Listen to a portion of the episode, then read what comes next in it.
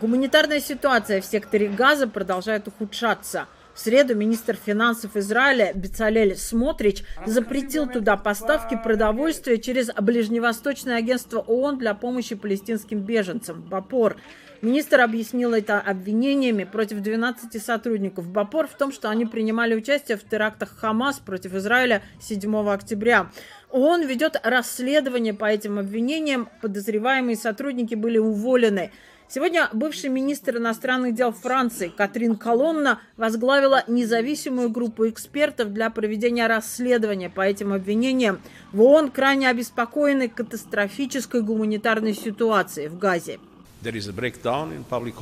Произошел полный коллапс общественного правопорядка. В то же время на нас Израиль наложил ограничения, которые не сняты. Они ограничивают гуманитарную работу. С другой стороны, механизмы разрешения, которые должны бы охранять доставку гуманитарной помощи в ситуации военного конфликта, являются неэффективными. Я очень надеюсь, что переговоры по освобождению заложников и по прекращению военных действий в какой-либо форме будут успешными, чтобы избежать полномасштабного наступления на Рафах, где расположены основные гуманитарные службы, потому что наступление будет иметь катастрофические последствия.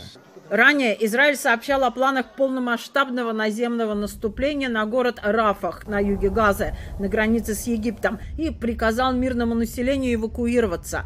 В Рафахе проживает более 100 тысяч палестинцев, и в последние месяцы туда прибыло более полутора миллионов беженцев. Большинство – женщины и дети. Египет их на свою территорию не допускает. Эвакуироваться им некуда.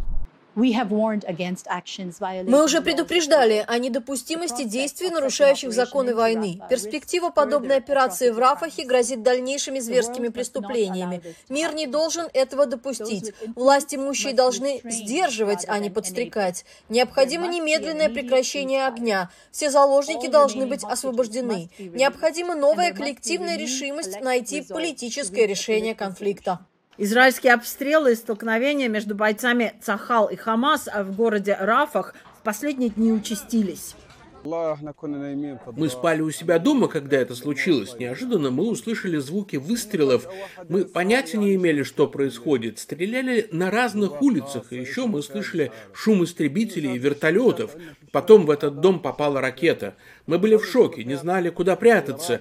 Только когда мы выбежали на улицу, мы увидели, что все разрушено. Это чудо, что мы не погибли. В среду Израиль приказал эвакуироваться всем палестинцам, находящимся в медицинском центре Насар в городе Хан-Юнис. В больнице располагаются тысячи раненых и беженцев, которые прибыли сюда с севера сектора Газа. После израильского приказа они начали покидать здание больницы.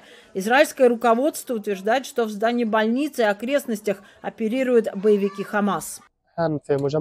В последнее время нам, работникам больницы, трудно находить вообще какую-то еду. Ее просто нет. Мы пытаемся найти консервы, чтобы были силы работать в течение дня и лечить больных. Вот хорошо я нашел эту банку бобов, долго искал.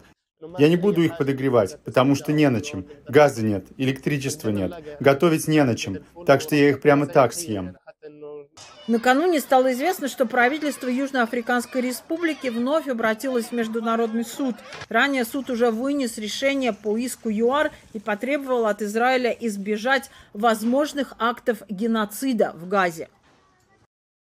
Правительство Южноафриканской Республики обратилось 12 февраля в Международный суд и выразило крайнюю озабоченность тем, что беспрецедентная военная операция в Рафахе, объявленная Израилем, уже привела и приведет к еще более массовым убийствам, масштабному урону и разрушению. Это станет серьезным и необратимым нарушением Конвенции о предупреждении преступления геноцида и нарушением решения этого суда от 26 января 2024 года. По данным ООН, в секторе Газа погибли более 28 тысяч человек, 68 тысяч ранены. Более 80% населения Газа стали беженцами. Виктория Купчинецкая, Елена Матусовская, «Голос Америки», Нью-Йорк.